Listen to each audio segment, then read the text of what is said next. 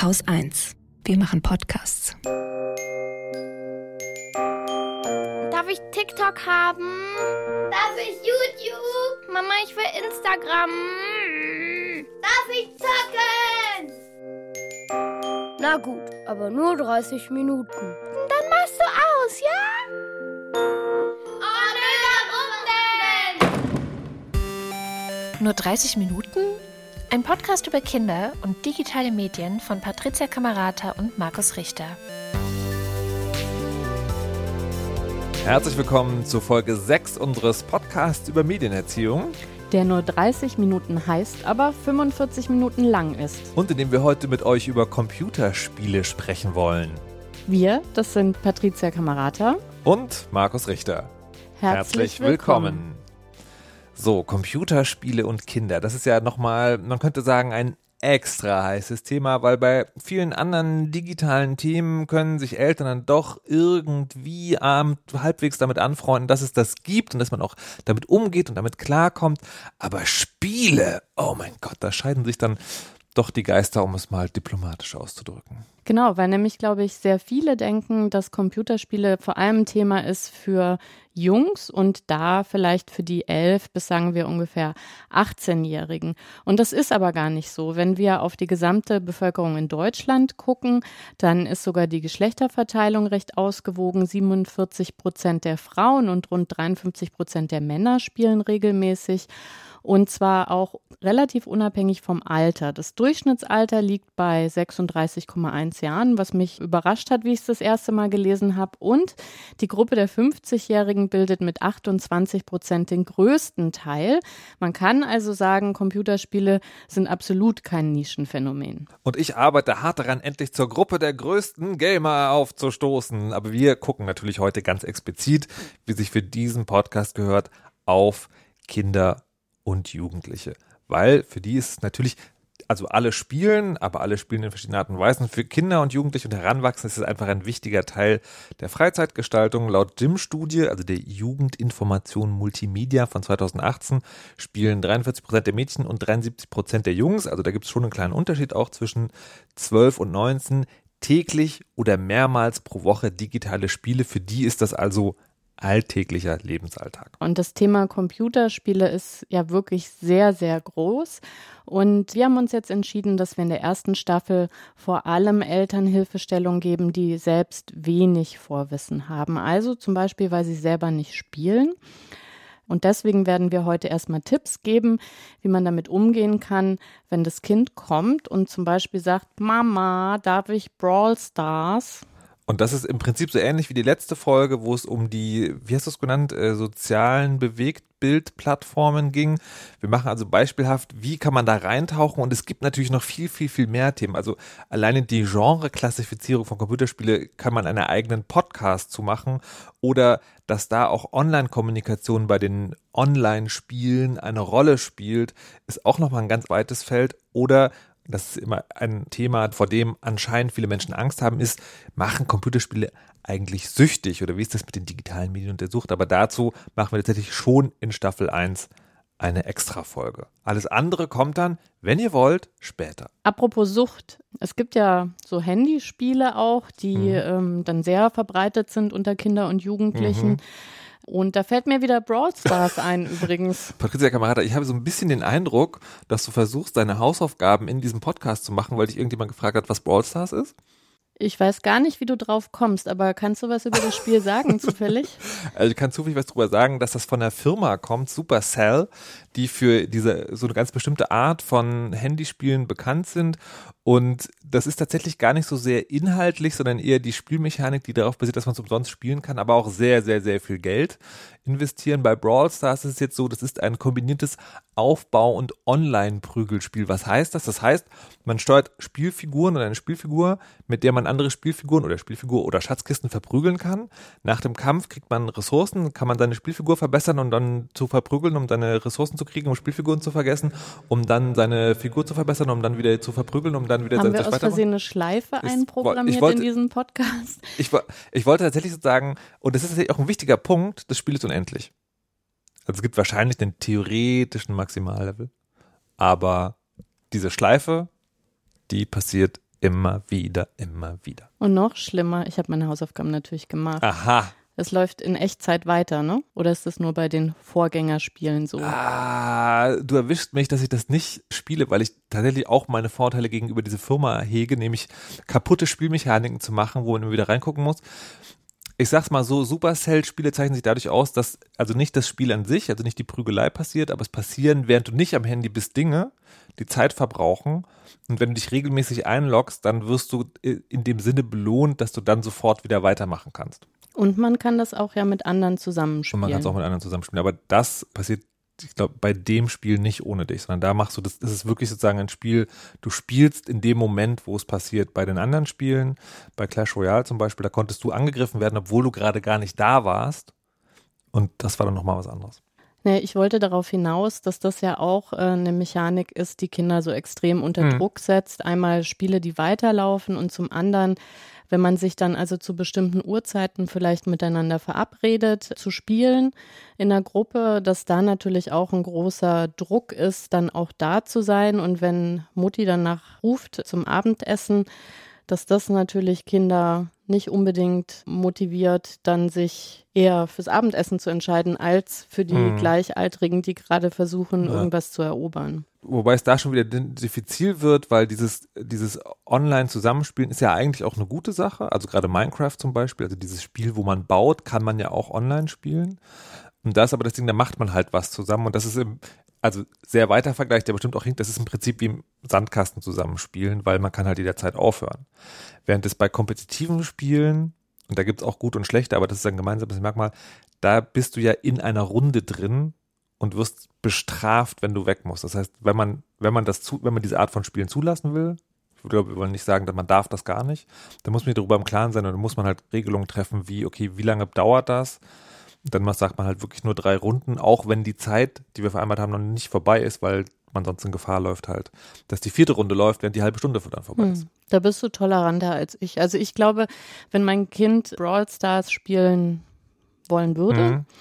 Nach dem, was ich so gelesen habe, würde ich zumindest versuchen, das mit allen Argumenten zu überzeugen, dass es das eigentlich überhaupt gar nicht erst anfangen will. Ich, ich darf jetzt noch nicht Lootboxen sagen, aber ich werde später nochmal Lootboxen sagen. Und ich, bei dem konkreten Spiel stimme ich dir total zu. Aus den anderen Gründen, die wir noch über den reden werden. Aber dieses, wenn man, es gibt ja auch andere kompetitive Spiele, die sozusagen nicht so eine Reinziehmechaniken haben, aber wo man trotzdem, wenn man online spielt, dann gibt es Matches und die dauern eine feste Länge und dieses Problem sozusagen, da kommt man dann nicht drum rum. Du empfiehlst gerade Fortnite, ne? Ich hätte eher an Overwatch gedacht, aber das ist im Prinzip dasselbe, ja. Ja, aber witzig. Also ich finde es eben gerade da, ähm, weil ich mich mit Fortnite ja auch näher beschäftigt habe, interessant, dass es so einen schlechten Ruf hat. Hm. Und dass eben andere Spiele, die gerade jüngere Kinder ja auch spielen, wie eben Brawl Stars Mhm. oder wie heißen die anderen, die Vorgänger, Clash of Clans, Und Clash Royale. da wird das eigentlich relativ schnell erlaubt. Und ich habe noch, also ich meine mich nicht zu erinnern, dass ich jemals so eine reißerische Schlagzeile in der Zeitung gelesen habe, die quasi alle Ja. Eltern davor warnt, diese Spiele zu erlauben. Und mein Gefühl, nachdem ich mich mit den Spielen beschäftigt habe, ist genau umgekehrt. Ja. Natürlich altersabhängig, ja. Ja, ja, natürlich. Aber gerade weil eben diese Spiele wie Brawl Stars tatsächlich ja sechs, siebenjährige, achtjährige auch oft spielen, finde ich es irgendwie schwierig. Und deswegen, also ich würde versuchen, mein Kind davon zu überzeugen, dass die Spielmechanik tatsächlich auch viele Frustmomente birgt und Mhm. dass man deswegen das vielleicht selber wirklich sich auch entscheidet, damit fange ich gar nicht erst an. Vielleicht um noch ganz, mal ganz explizit zu sagen, bei Fortnite bist du gut, wenn du gut bist. Also wenn du sagen, den motorischen Skill hast. Da, da gibt es auch Frustpotenzial und sowas, aber wenn du gut in dem Spiel bist, dann bist du gut. Bei den Supercell-Spielen bist du nur gut, wenn du viel Zeit investierst. Und das ist der wesentliche Unterschied. Du wirst also nur fürs Dranbleiben belohnt, weil da die Spielzeitmaximierung psychologisch betrieben wird. Ich wollte, also ich folge, ich folge, also jetzt kein Widerspruch, ich folge total dem, was du sagst. Ich wollte nur mal explizit sagen, was der Hauptunterschied ist. Okay. Ja. Ansonsten würde ich immer empfehlen, wenn, wenn Spiele ankommen und wenn sich das sozusagen ohne größeren finanziellen Aufwand machen lässt, weil das ist ja dann bei Vollpreisspielen zumindest ein Problem. Also Vollpreisspiele ist so ein Vokabel, da reden wir von 60 Euro. Würde ich trotzdem immer, immer sagen, ähm, probiert das aus. Also gerade wenn sowas in der Eltern? Time. Ja, ja, Eltern. Eltern sollen die Spiele ausprobieren? Ja, Okay, das höre ich ganz oft als Tipp. ja. Das ist gut für dich, weil du spielst schon Computerspiele. Das ist sehr, sehr schlecht für mich. Okay, warum? Weil ich habe überhaupt gar nicht den Skill sozusagen, oder sagen wir mal, ich gucke mir so den Controller an Mhm. und dann sehe ich da komische Tasten und dann ist es quasi wie das erste Mal im Auto sitzen, sich zu überlegen, aha, was ist jetzt das X, was ist das O, ach, da hinten Mhm. sind ja auch noch Tasten und so weiter und so weiter. Das heißt, ich bin also dermaßen lange damit beschäftigt, überhaupt mal den Controller irgendwie zu beherrschen. Und wenn ich dir beim Spielen zugucke, wenn du in so Menüs irgendwie wechselst und Hm. deinen äh, Spielcharakter irgendwie ausstattest mit irgendwas, also ich, ich, ich weiß nicht, wie lange ich brauchen würde. Wenn mir jemand die Aufgabe gibt, spiel das Spiel erstmal selbst, dann merke ich ziemlich schnell, dass ich total überfordert bin. Und insofern finde ich, ist das nicht der beste Tipp genau für die Zielgruppe, mit der wir heute ja sprechen wollen, nämlich diejenigen, die vielleicht selber auch gar nicht so viel spielen. Aber es gibt ja auch andere Wege, wie man sich mit Spielen auseinandersetzen kann. Also im Prinzip ja, aber mir fällt sozusagen jetzt spontan noch ein, das ist eigentlich auch, wäre auch ein ganz interessanter Test, ne? weil bei diesen Supercell-Spielen zum Beispiel, die könnte man anfangen, weil die Spiele, von denen du sprichst, wenn du über Controllerbelegung sprichst, das sind ja Konsolenspiele oder, Mm. oder PC-Spiele, die meistens auch irgendwie Geld kosten, also mehr Geld als irgendwie nur drei, vier Euro. Und diese Handyspiele sind ja ein anderes Genre. Und man könnte fast sogar sagen, wenn du also so ein Spiel anmachst und ob deiner Skilllosigkeit es soll jetzt keine runtermachen sein, aber weil, weil du das einfach weißt und dann sehr schnell sehr krasse Erfolgserlebnisse kriegst und das Spiel dir verspricht, bleib dran, dann geben wir dir noch mehr davon, dann weißt du schon, dass es vielleicht gar nicht so gut ist. Also du könntest bestimmt ein bestimmtes Genre zumindest doch testen. Aber kommen wir zu den anderen Spielen, ähm, wo es sozusagen entweder finanziellen oder eben nicht im Skillset sein Probleme gibt. Da kann man natürlich auch die Ebene zugucken wählen. Das eine ist direkt zugucken. Es gibt ja, wir haben ja in Folge 2 schon über Bewegtbildplattformen und YouTube gesprochen und da ist ja Let's Plays ein wichtiges Genre. Let's Plays sind im Prinzip Menschen spielen Computerspiele. Meistens kommentieren sie das auch, aber wenn man, es gibt tatsächlich auch Menschen, die das einfach nur sich beim Spielen filmen. Wenn man das bei YouTube sucht, macht man das unter No Comments oder No Commentary oder kein Kommentar. Dann sieht man wirklich nur das Spiel und nichts dazu passiert. Und das andere ist, es gibt auch Ratgeber, die explizit für Eltern sowas angeben und da können wir den Spieleratgeber NRW empfehlen. Der veröffentlicht Spielerezensionen, also sagt, wie ihr die findet, beschreibt aber auch gleichzeitig sehr gut, wie die funktionieren und geht auch auf mögliche Herausforderungen ein. Und es gibt da in der Übersicht auch eine pädagogische Alterseinschätzung, also wirklich einen Hinweis, ab welchem Alter könnte das geeignet sein, was sinnvoller ist, als im USK-Label zu vertrauen, weil das eigentlich was anderes sagt, aber dazu kommen wir äh, später noch. Also da kann man auf jeden Fall hingehen, Spieleratgeber durchlesen, dann vielleicht wenigstens kurz in den Let's Play reingucken, weil so ein Gefühl, so ein Spiel mal in Action gesehen zu haben, ist immer noch was anderes und dann ist man auch schon relativ gut dabei. Ich meine, die Seite hatte neulich auch erst einen Relaunch. Also ich Mhm. habe nämlich länger nicht mehr drauf geguckt und ich fand sie jetzt tatsächlich auch sehr, sehr gut. Es gibt einfach ein Suchfeld für Spiele. Also man muss jetzt sich nicht überlegen, was ist das eigentlich für ein Spiel und wo Mhm. finde ich das irgendwie, sondern man kann es benutzen, wie man die Wikipedia Mhm. benutzt. Und eine andere Sache ist natürlich, wenn wir jetzt auch wieder mal aufs Alter gucken, wenn die Kinder so im Grundschulalter sind, dann ist die Wahrscheinlichkeit auch ziemlich groß, dass die euch sogar selber zuschauen lassen oder euch auch ganz intensiv von den Spielen irgendwie berichtet. Hm. Meistens, so wie ich das kenne, sind ja die Nacherzählungen auch ein bisschen umfangreicher als äh, die Zeit, die die Kinder irgendwie gespielt haben. Aber das, Ja. das ist deswegen auch toll, weil die ja auch ihre Gefühlswelt damit irgendwie schildern und einen da auch eigentlich sehr gut abholen, Mhm. was so das ist, was sie selber ganz spannend finden. Und- Und, wenn man zuschaut, finde ich es wichtig, dass man sich mit Kommentaren erstmal zurückhält und auch das Kind so ein bisschen beobachtet, mal guckt, an welchen Stellen ist das Kind angespannt, wo ist es irgendwie entspannt. Und äh, ich glaube auch, das ist ein richtig gutes Gefühl für Kinder, an der Stelle mal Expertinnen sein zu können. Mhm. Also, dass die dann ab einem gewissen Punkt, wenn man eben zugeguckt hat, auch Fragen beantworten und den Eltern was mit auf den Weg geben. Und das funktioniert tatsächlich auch schon vorher. Also wenn ein Kind ankommt und sagt, hier, ich würde gerne dieses spielen, geht nicht nur zum, zum Ratgeber, guckt nicht nur Let's Plays, sondern fragt auch tatsächlich, was interessiert dich denn an dem Spiel? Wer spielt es noch? Wo hast du das eigentlich her? Was findest denn du daran spannend?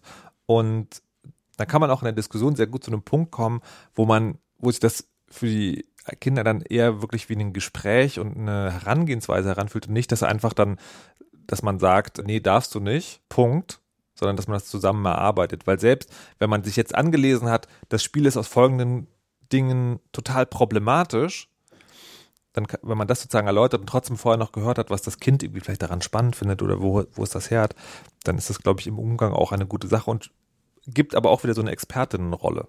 Mhm.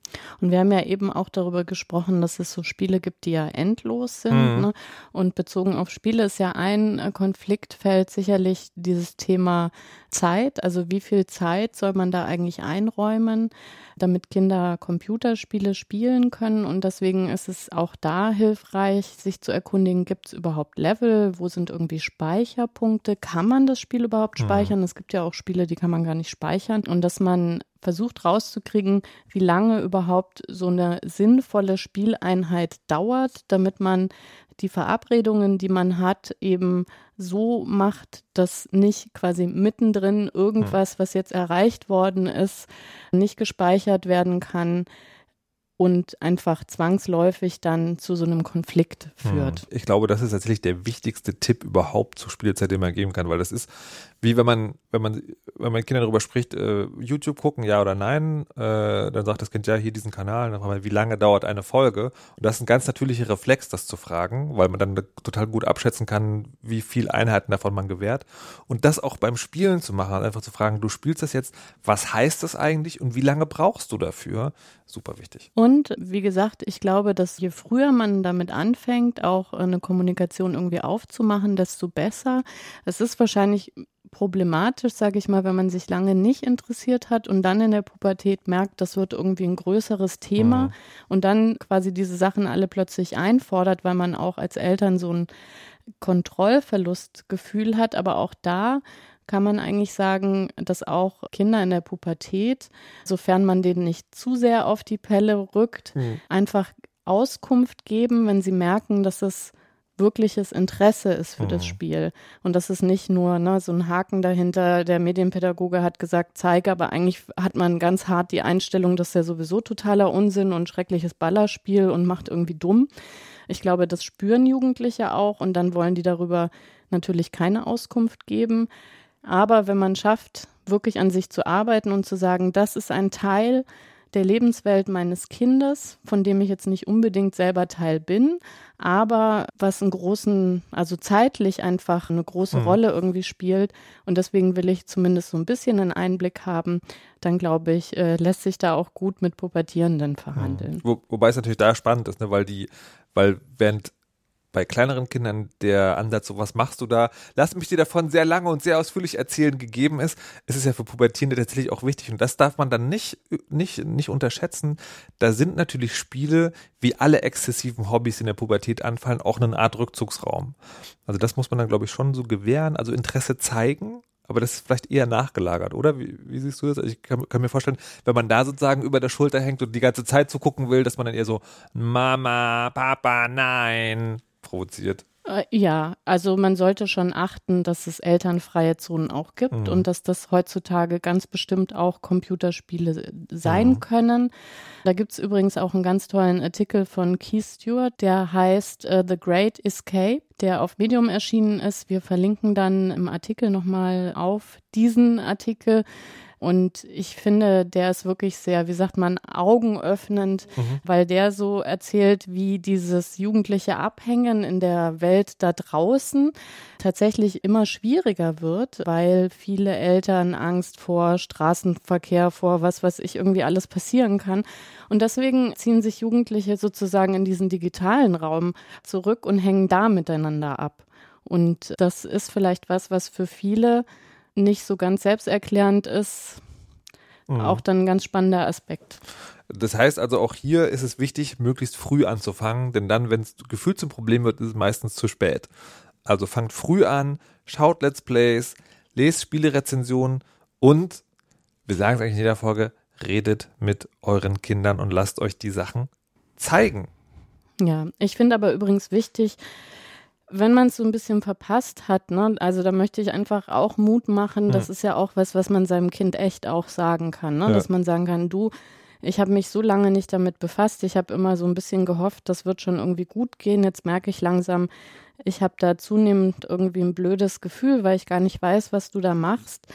Das kann man einfach auch thematisieren und ich, ich glaube wirklich, da, dass die meisten Jugendlichen dann sehr schätzen, dass man quasi einen Fehler einräumt und dann auch sagen, pass auf, ne, wie wir eben gesagt haben, ich nehme dich jetzt nicht auf den Schoß irgendwie die ganze Zeit äh, und lass dich zugucken, aber ich erkläre dir gerne irgendwie ein paar Sachen. Und da ist, glaube ich, auch gut, wenn man vorher schon so ein bisschen was sich angelesen hat, dass man sich also nicht von Adam und Eva alles irgendwie Mhm. erklären lässt, sondern dass man als Zeichen dafür, dass man das als Eltern ernst meint und auch diese Einsicht hat, ich habe da ein bisschen was verpasst, sich eben so ein Grundwissen vielleicht zulegt und dann so ein paar konkrete Fragen einfach stellt und nicht ganz offen so, was machst du da eigentlich? Ja, das sind, das sind die Dinge, die man, die man tun kann. Und tatsächlich gibt es noch eine Sache, die mir noch einfällt. Die ist so ein bisschen wie bei den Messengern, da haben wir auch drüber gesprochen. Das ist so eine Frage, die kann man sich auch immer stellen, wenn es um so Spiele geht, gerade in diesem Handyspielbereich, nämlich wie wird mit diesem Spiel eigentlich Geld verdient? Spielentwicklung ist ein unfassbar teures Unterfangen. Das heißt, da muss auf jeden Fall Geld verdient werden. Also wir reden jetzt nicht über Serious Games oder Bildungsangebote per Spiel, sondern sozusagen Computerspiele, die vor allen Dingen Freizeitspaß haben. Und darüber kann man auf jeden Fall auch sehr viel über konkrete Spiele lernen, weil es da wirklich sehr viel Zeug gibt, wo man, glaube ich, als Eltern schnell das Gefühl das ist nicht altersgemäß. Da sind zum Beispiel immer irgendwelche komische Werbeeinblendungen für andere komische Spiele. Oder es gibt unseriöse Spielmechaniken. Oder es gibt, ich habe angekündigt, dass ich nochmal sage, Lootboxen. Das Teufelszeug. Hier musst du mich sehr schnell unterbrechen, weil sonst komme ich nicht mehr zurück. Wenn ich sage Lootboxen, das Teufelszeug, da wäre dann ein Okay, Satz gewesen. Markus. Ich sage Es gibt Lootboxen. einige Länder, da ist das sogar verboten. Ne? Ich glaube, Belgien ist eins dieser Länder, da fällt das hart einfach unter das Glücksspielgesetz. ja. Aber bevor du dich echauffierst über das Phänomen, vielleicht willst du kurz erklären, was das überhaupt ist. Warum? Warum? Also ich muss jetzt ein bisschen ausholen, weil Lootboxen ist tatsächlich das Ende einer sehr ungesunden Entwicklung auf dem Spielemarkt. Und das alles begann mit Smartphones. Ne, Also an dieser einen Stelle, wenn ich jetzt gerade so klinge wie Smartphones haben Dinge kaputt gemacht, ja, an dieser einen Stelle könnte man tatsächlich sagen, beziehungsweise die Betreiber der Plattform hinter den Smartphones haben die App-Märkte so gestaltet, dass eine bestimmte Sache passiert. Und zwar folgende. Smartphone-Apps sind ja meistens billig, oft auch umsonst. Trotzdem muss Geld verdient werden. Das macht man also über Werbeeinblendungen, ist die erste Sache. Und da kann man schon mal gucken. Also es gibt Spiele, da, da sind also wirklich, da ist unpassende Werbung drin. Ähm, muss man gucken, ob die fürs Kind geeignet ist und auch an ganz fiesen Stellen. Zum Beispiel, du verlierst dein Leben und sagt das Spiel, Spiel willst du einen Werbespot gucken, dann darfst du weiterspielen, wenn nicht, bist du leider tot. Und das, das ist eine Mechanik, die ist als Erwachsener nervig, aber für Kinder ist die, glaube ich, sehr ungesund. In der Entwicklung haben die Spieleentwickler sich dann aber gedacht, aber wie können wir noch weiter zu Geld kommen? Und das, dann sind sogenannte In-App-Purchases gekommen. Das heißt, und da sind die Supercell-Spiele, über die wir am Anfang gesprochen haben, ein ganz gutes Beispiel. Im Spiel werden Ressourcen verbraucht. Zum Beispiel musst du Öl ausgeben, um deine Basis zu bauen. Dieses Öl regeneriert sich oder du kaufst es durch Spielwährung, durch blaue Diamanten Juwelen. oder Juwelen oder halt Goldmünzen oder was auch immer. Und diese Währung kannst du dann für Geld kaufen. Das ist, das ist schon der erste perfide Trick, ne? Also du kaufst nicht die Ressource direkt, die dir fehlt, sondern du kaufst eine Ressource, die es dir ermöglicht, die Ressource zu kaufen. Und warum das so perfide ist, wenn man sich diese Bündel anguckt, wie viel Geld man ausgeben kann, dann gehen die bei manchen Spielen hoch zu über 100 Euro. Ja, das ist für mich übrigens auch schon auf den ersten Blick ein Zeichen, dass das ein unseriöses Modell ist, Geld zu verdienen. Ja, weil ich finde, alles, was Kinder direkt als Zielgruppe hat, sollte irgendwie taschengeldkonform sein oder maximal man spart Taschengeld auf. Aber wenn das eben wirklich in die Hunderterbereiche geht, dann also finde ich das schon verbrecherisch von den Firmen. Und das perfide daran ist nämlich, weil die ganzen Apps sagen dann immer, oder die Spielentwickler, ja, du kannst es ja auch so erreichen, das stimmt, indem du nämlich abwartest. Da kommen wir zu dieser Zeitkomponente. Ne? Diese Ressourcen regenerieren sich tatsächlich auch über Zeit, aber es dauert sehr, sehr, sehr lange. Oder du musst dazu eine Sache im Spiel immer, immer wieder machen. Der Fachjargon heißt dafür grinden, also eine repetitive Tätigkeit, die eigentlich langweilig ist, immer wieder ausführen. Was hat das mit Lootboxen zu tun? Diese Mechanik hat Spiele sehr schnell in Verruf gebracht, weil die Spielmechaniken immer darauf ausgerichtet sind, dass sie kaputt sind. Und Lootboxen sind jetzt nochmal eine Stufe mehr. Lootboxen sind Schatzkisten, in welcher Form auch immer, die dir bestimmte Dinge im Spiel geben. Meistens auch diese direkten oder indirekten Währungen, manchmal auch Gegenstände für deine Charaktere oder mächtige Waffen oder sowas. Und die heißen Lootboxen, weil du nicht genau weißt, was drin ist, sondern die Gegenstände sind mit einer bestimmten Wahrscheinlichkeit drin. Die mächtigste Waffe ist nur zu 1% Wahrscheinlichkeit. Diese Lootboxen wiederum sind oft auch an diese Timer gekoppelt. Also du kannst alle eine Stunde eine Box öffnen. Oder du hast blaue Juwelen. Dann darfst du es auch mehr. Und das ist der Punkt, wo dann in Belgien zum Beispiel gesagt wurde, da kommt also Geld zum Einsatz und man erkauft sich damit Dinge, das ist Glücksspiel. Man erkauft sich dafür Dinge, von denen man gar nicht weiß, was sie sind. Das ist dann mhm. los und damit ist es Glücksspiel. Und da wird also juristisch hart drüber gestritten. Ich bin der Ansicht, das ist es. Und ich bin der Ansicht, Spiele, die Lootboxen haben, sind vom Teufel.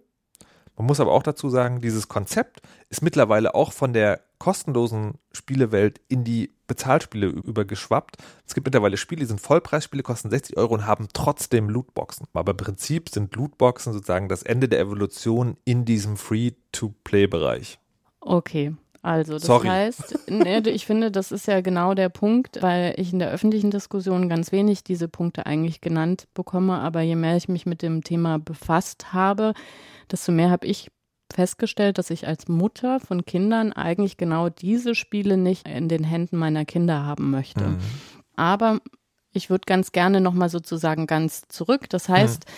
dass wenn man sich darüber Gedanken macht, irgendwie möchte man dem Kind erlauben, das Spiel zu spielen, dann ist ein kostenloses Spiel ganz genauso wie ein Messenger ein guter Hinweis darauf, dass auf irgendeine andere Art und Weise Geld verdient wird. Das geht bei Spielen übrigens auch über Daten natürlich, über Werbung oder mhm. eben über solche Mechaniken.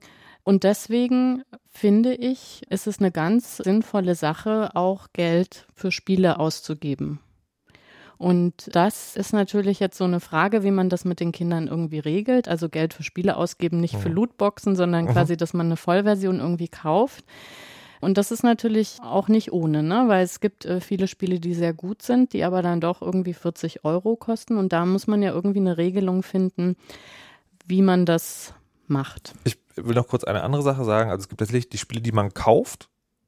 Das ist ja im App-Bereich sozusagen, ist man dann so bei 4, 5, 7 Euro dabei. Ähm, Im Spielebereich gibt es so Schwellen. Es gibt so 15, 20, 40, 60 Euro und da wird's, kommen wir noch hin. Ist mittlerweile aber, und das ist wie das Problem, wir nehmen das Ende 2019 auf. Es gibt mittlerweile eine Entwicklung, ähm, dass es auch Plattformen gibt, die Abos anbieten, wo dann auch Spiele erscheinen. Also ein Beispiel, wo das schon relativ gut funktioniert, ist Apple Arcade, kosten Fünfer im Monat.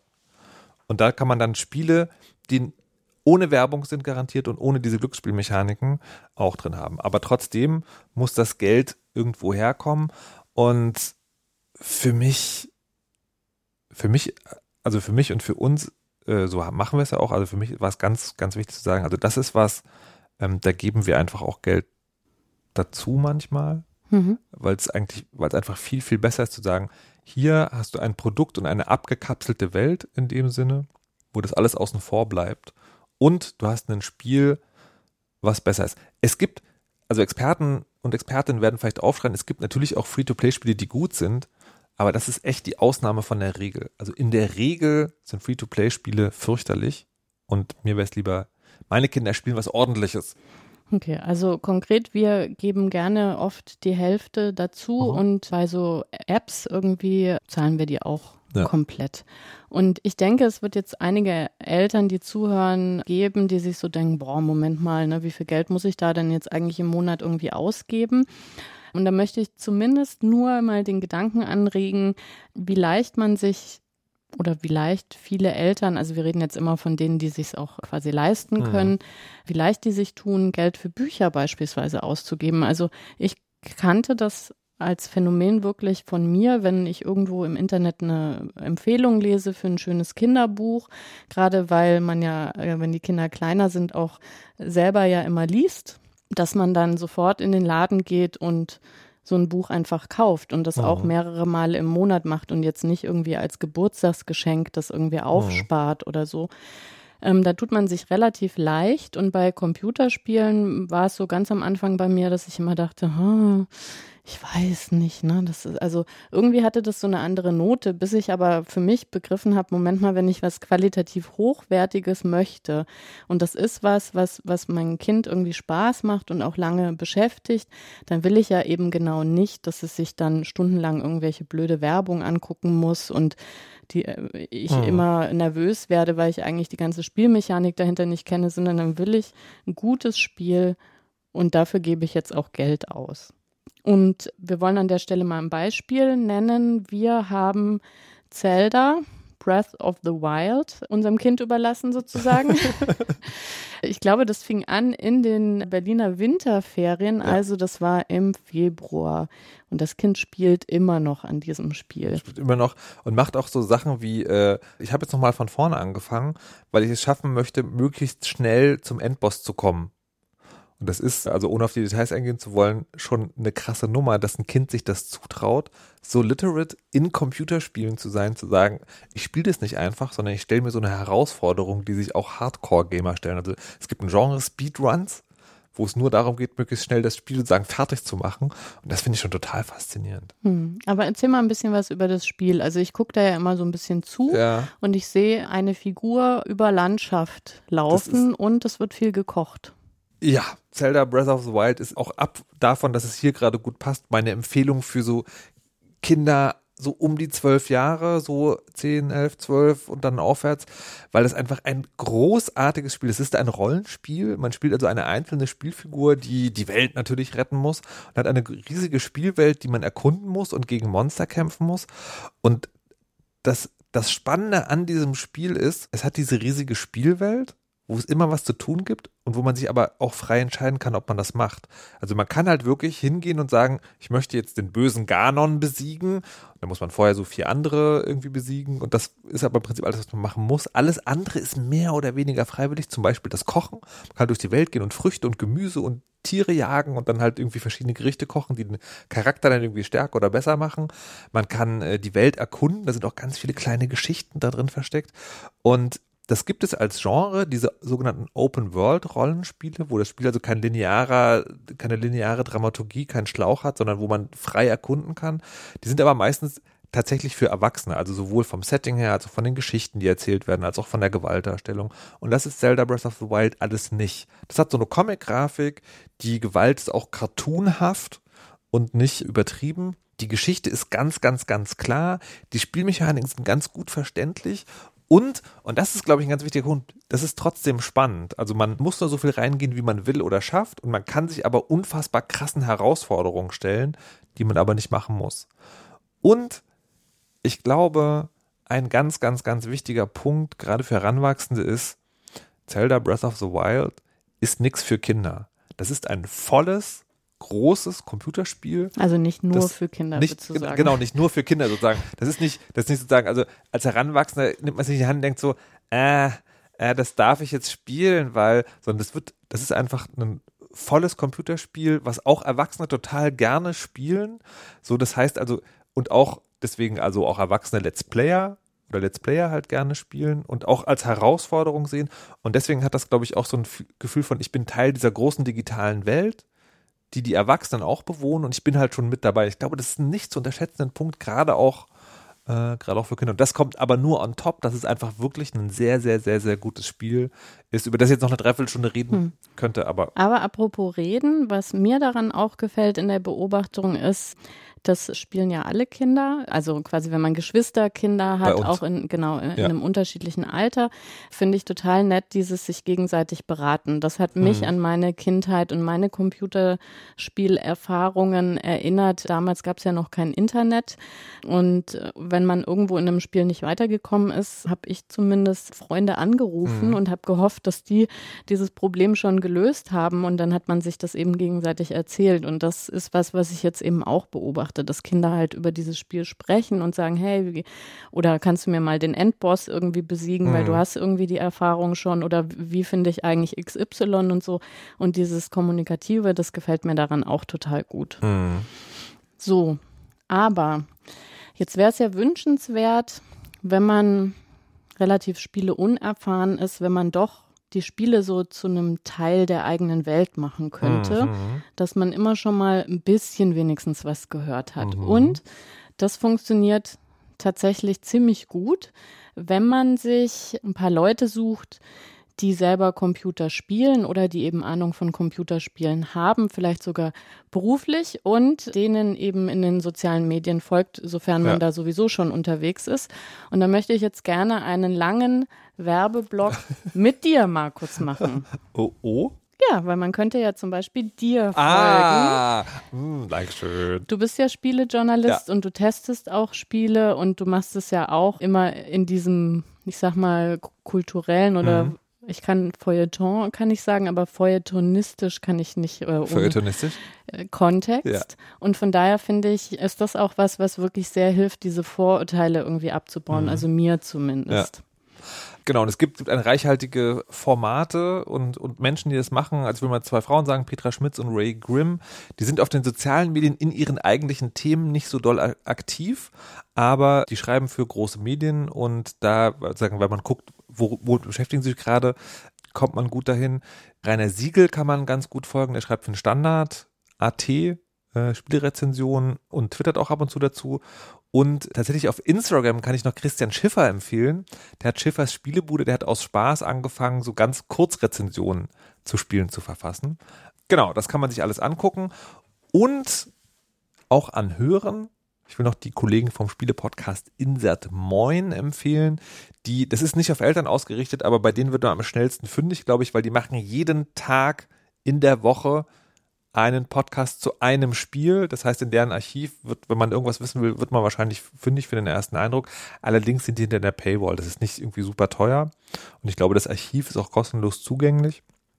Aber die aktuellen Folgen, da muss man halt ähm, eine, eine, ein Abo abschließen für einen Podcast. Aber hattest du nicht auch gesagt, es gibt immer so eine Zusammenfassung, damit man überhaupt genau. weiß, über was die sprechen und die, die ist kostenlos. Ne? Da kann man reinhören und quasi genau. sagen, ach, dafür interessiere ich mich eh und dann ja. würde ich das die Folge ich, anhören. Ich, ich glaube nicht, die, ich glaube, die Zusammenfassung ist nicht die ganze Woche nochmal einen Überblick, sondern die machen einfach einmal eine Folge, wo sie über alles irgendwie, was gerade anliegt, sprechen, aber da kann man sie auf jeden Fall mal hören und sich dann überlegen, ob das was wert ist. Genau. Äh, ich kann noch, ich habe mit meinem Kollegen Dennis Kogel noch Indie-Fress einen kleinen Podcast, der nur einmal im Monat erscheint und deswegen keine flächendeckende Abdeckung bietet, aber wir versuchen dort immer das so zu erklären, dass man auch mitkommt, wenn man von dem Spiel noch gar keine Ahnung hat. Genau. Und mir als Nichtspielerin hilft es wirklich total, sowas mit in mein Alltagsleben irgendwie aufzunehmen, weil man so nach und nach die Vorurteile irgendwie aufbaut und dann auch so das ein oder andere zumindest irgendwie passiv Wissen aufbaut und ich dadurch viel besser ein Gefühl entwickelt habe, was an Spielen mir Bauchschmerzen bereitet und was eher nicht und das wiederum hilft mir aber auch in der Kommunikation mit meinen Kindern, dass ich also nicht einfach äh, die Nase rümpfe und sage, das will ich nicht, sondern dass ich auch begründen kann, warum ich das nicht möchte. Und das wiederum glaube ich, ist für Eltern schon sehr wichtig, weil wenn die Kinder in dem Bereich Expertinnen sind, dann lassen die sich natürlich ungerne was verbieten, wenn sie das Gefühl haben, der Erwachsene, die Eltern haben überhaupt gar keine Ahnung und deswegen nimmt man das halt nicht ernst. Mhm. Wenn man aber quasi verargumentieren kann, was ist denn jetzt genau der Punkt, um den ich mir irgendwie Sorgen mache, glaube ich, kann man viel besser in Kommunikation treten. Und bei mir ist es zum Beispiel so, das haben wir jetzt ja lang erklärt, dass eben alles, wo man so ständig dazu kaufen muss, das finde ich äh, super nervig. Und auf der anderen Seite finde ich natürlich Spiele, bei denen man Dinge irgendwie erschaffen kann, ganz großartig. Und da ist ja Minecraft eben so ein Klassiker. Das ist ja auch eine, eine Regel, an die man sich vielleicht halten kann. Wenn es sehr, sehr viele Leute spielen, noch niemand der Kopf davon explodiert, ist es vielleicht auch eine gute Sache. Also Minecraft ist ein Beispiel. Und um das auch mal zu sagen, bei den Free-to-Play-Spielen gibt es gerade bei Heranwachsenden manchmal ganz erstaunliche Lösungen. Also apropos Kulturoptimismus, ich kenne Kinder, die spielen diese Free-to-Play-Spiele bis zu der Stelle, wo die App dann sagt, hier müsstest du Geld ausgeben, sagen dann so, nö, ich bin für heute einfach fertig. Oder suchen sich, wenn es zu schwierig wird, weil die App will, dass du Geld ausgibst, einfach noch jemand, der mit ihnen zusammenspielt, obwohl es so ein Einzelplayer-Spiel ist. Aber auf dem Touchscreen passen auch vier Hände. Also da gibt es erstaunliche Lösungen. Und ich will noch einen Punkt sagen, den wir noch gar nicht erwähnt haben, oder beziehungsweise nur ganz kurz, wo sich vielleicht Eltern denken so, hey, ich da hängt doch dieses Label drauf, dieses USK-Label, da steht doch ein Alter drauf, das mehr muss ich doch eigentlich gar nicht wissen. Naja. Punkt eins, das gibt es nicht für alle Spiele, sondern da passiert jetzt zwar gerade eine Entwicklung, aber eigentlich sind sie nur für Spiele auf Datenträgern zuständig. Bei der Switch zum Beispiel ist es schon anders, aber das ist alles noch so im Fluss. Und zum anderen, das ist eine Jugendschutzempfehlung. Das heißt, die USK überlegt sich, ab welchem Alter ist man nicht mehr gefährdet von den Inhalten in dem Spiel. Und das ist alles. Und das ist überhaupt keine pädagogische Empfehlung. Das ist überhaupt keine Empfehlung im Sinne von, für wen ist das geeignet. Und man muss auch dazu sagen, Jugendschutz endet an der Haustür, ist so ein Lehrspruch. Wenn ihr was anderes entscheidet, ist das auch total okay. Sowohl, da steht ab 16 drauf, du sollst es aber trotzdem noch nicht spielen, obwohl du 16 bist, als auch, da steht 16 drauf, du bist erst 14, darfst es trotzdem spielen. Das geht beides. Es ist nur eine Orientierung, kein Gesetz, dem ihr blind folgen müsst. Und das heißt, dass man als Eltern ja ganz gut den Entwicklungsstand des Kindes irgendwie auch beurteilen kann und dass man dann eine eigene Entscheidung auch trifft. Ich finde schon, dass es durchaus, wenn man so gar keine Ahnung hat, erstmal eine Orientierung auch darstellt, dass wenn man dann aber sich eben Let's Plays angeguckt hat und ein bisschen was ähm, und eine pädagogische Einschätzung mhm. findet man ja zum Beispiel eben auch bei dem Spieleratgeber NRW, dass man da einen ganz guten Eindruck sich irgendwie verschafft hat und dann eine Entscheidung treffen kann. Und da kann ich nur zu aufrufen, gerade jetzt im Sommer diese Diskussion um Fortnite, wenn man sehr lebhafte Diskussionen auf Twitter haben wollte, dann hätte man einfach den Satz twittern können, mein Kind ist elf und ich lasse es Fortnite spielen, mhm. weil dann ist man quasi auf dem Niveau von Impfdiskussionen. Und vielleicht ist das was, was man so in Zukunft ein bisschen im Kopf halten kann, dass man sagt, die Kompetenz, den Entwicklungsstand irgendwie abzuschätzen und dann eine Entscheidung eben zu treffen, liegt bei den Eltern und man kann dazu eine andere Haltung haben. Das heißt aber nicht unbedingt, dass man eben andere Eltern dann dafür so krass irgendwie an gehen muss. Das, das, ist ja eh so ein Ding, was, äh, was glaube ich, generell man für Eltern soziale Medienwirken irgendwie auf die Fahnen schreiben sollte. Andere Eltern wissen vielleicht auch, was sie tun. Ja, ja, aber ich, also ich glaube, das klappt immer so bei mittlerweile, äh, weiß ich nicht, 80 Prozent aller Themen, aber ich merke, es gibt immer wieder so Peak irgendwie, wir müssen uns schreckliche Dinge irgendwie ja. um die Ohren hauen und dazu gehören sogenannte Killerspiele auf jeden Fall auch dazu. Na gut, das ist, das ist nochmal ein ganz eigenes Thema. Also diese ganze Debatte auch und als Genre, was bedeutet das eigentlich? Aber das müssen wir vielleicht auf eine eigene Folge in Staffel 2 verschieben. Fände ich eine ganz gute Idee, weil ich glaube, man kriegt es jetzt nicht mehr in den verbleibenden fünf Minuten. Minus fünf nicht, Minuten. irgendwie abgehandelt, aber ich finde es super wichtig, gerade auch, was das sich ausstatten mit Argumenten irgendwie angeht und eben nicht da in Extreme auch mhm. zu verfallen. So, zum Schluss noch ein paar Empfehlungen? Ja, wir haben ja schon über Spiele für über Zwölfjährige ja, gesprochen. Also Breath of the Wild. Holt, holt euch, also einzige Empfehlung, wenn es nur ein Spiel ist, holt euch eine Switch, holt Breath of the Wild. Es ist einfach super awesome.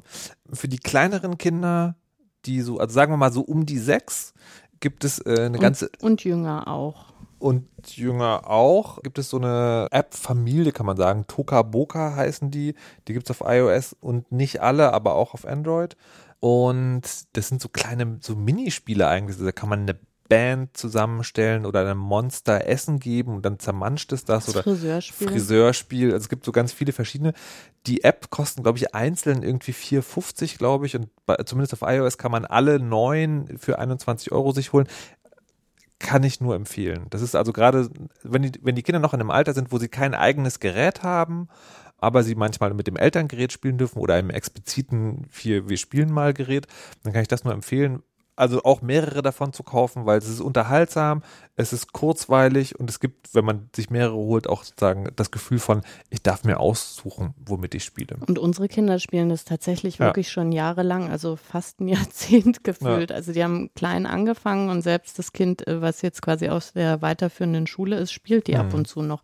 Das scheint so ein bisschen wirklich auch so einen Entspannungsfaktor Total. zu haben. Ne? Ich würde jetzt lügen, wenn ich sage, ich hätte es noch nie Ähm, zum, äh, kommen wir noch zu etwas anderem. Wenn ihr mal mit euren Kindern zusammen was spielen wollt, auf einem Sofa zusammen sitzend äh, Spielecontroller in die Hand halten, haltend, ähm, empfehle ich Lovers in Dangerous Space Time. Das ist nämlich ein Multiplayer-Spiel, wo man zusammen ein Raumschiff steuert und schießen muss und äh, Weltraummonster bekämpfen. Und das ist total gut, ohne ins Detail zu gehen, weil es ermöglicht, mit verschiedenen Skillsets zusammenzuspielen. Also da können Leute, die total Ahnung haben, mit Leuten, die gar keine Ahnung haben, zusammenspielen. Trotzdem super gute Zeit. Und wenn alle keine Ahnung haben, auch kein Problem. Der einfachste Schwierigkeitsgrad ist wirklich so einfach, dass man trotzdem noch Spaß daran hat. Trotzdem Flow-Gefühl übrigens. Ja. Es ist awesome. Und wir verlinken einfach deinen Artikel dazu. Du hast schon mal, glaube ich, Ah, darüber ja, geblockt, oder? genau. Dann kann man da nochmal Ja. genauer nachlesen. Genau. So, jetzt aber los. Die Eltern gucken schon ganz ungeduldig auf die Uhr, während wir hier noch an der Konsole sitzen. Oh je, Mine. Aber ganz zum Abschluss nochmal, ich glaube, der Fall, dass man als Eltern irgendwie Spiele irgendwie empfiehlt, ist wahrscheinlich eher selten, sondern man muss sich darauf einstellen, dass die Kinder mit bestimmten Wünschen auf einen zukommen. Und da hoffe ich, dass wir in der heutigen Folge ein bisschen einen Weg dargestellt haben, wie man sich denn Wissen aneignen kann, fernab von Spiel das Spiel doch mal selbst. Und auch hier gilt, wie eigentlich für den ganzen Podcast, 30 Minuten als fest angelegte Zeit für alles ist Quatsch. Überlegt euch, wie ihr das Ganze gut managt und trefft, wenn ihr das Gefühl habt, dass Dinge dauern zu lange, vielleicht Vereinbarungen wie, wenn das ein Spiel ist, was sehr umfangreich ist, dann spielst du es vielleicht nur am Wochenende, wenn du viel Zeit hast. Oder in den Ferien. Oder in den Ferien. Also, lest, schaut, redet. So kann man es, glaube ich, zusammenfassen. Für, für alle Themen übrigens. Wir brauchen Ja. jetzt keine weiteren Folgen mehr Genau. aufnehmen. Trotzdem, in der nächsten Folge geht es um, Sucht. Um Sucht. Reden wir mal darüber, wie oft du eigentlich auf dein Handy schaust. Okay, zum Beispiel, um unsere tolle Seite auf Steady anzugucken, wo ihr gerne diesen Podcast abonnieren könnt, weil je mehr Geld zusammenkommt, umso höher wird die Wahrscheinlichkeit, dass wir eine Staffel 2 noch schaffen, wo wir dann nochmal zum Beispiel ganz ausführlich und wenn ihr wollt, sogar noch mit ausführlicheren Empfehlungen über Computerspiele reden könnten. Aber über Killerspiele auch bitte. Mit Gästen. Killerspiele mit Gästen. Killerspiele Klingt mit sehr Gästen. schön Ja, als genau. Folgentitel. Ja, so machen wir das. Außerdem freuen wir uns über Abos, Rezensionen und Kommentare in den Kommentarfeldern auf dem Blog. Ja, genau. Vielleicht gerne auch die Spieleempfehlungen. Ja. Also wenn jetzt doch Leute zugehört haben, die selber spielen, bitte die Spieleempfehlungen, was ihr mit euren Kindern spielt oder wo ihr ein gutes Gefühl habt, wenn die Kinder das spielen, mit uns teilen. Wir sind Patricia Kamerata. Und Markus Richter. Tschüss. Ciao. Dieser Podcast wird unterstützt von dem Elternratgeber Schau hin, was dein Kind mit Medien macht. Auf schau-hin.info gibt es alle Informationen rund um Kinder und digitale Medien. Nach dem Motto, weil Verstehen besser als Verbieten ist. Nur 30 Minuten? Ein Podcast über Kinder und digitale Medien von Patricia Kamerata und Markus Richter. Alle weiteren Links und Informationen zum Podcast findet ihr unter nur30min.de.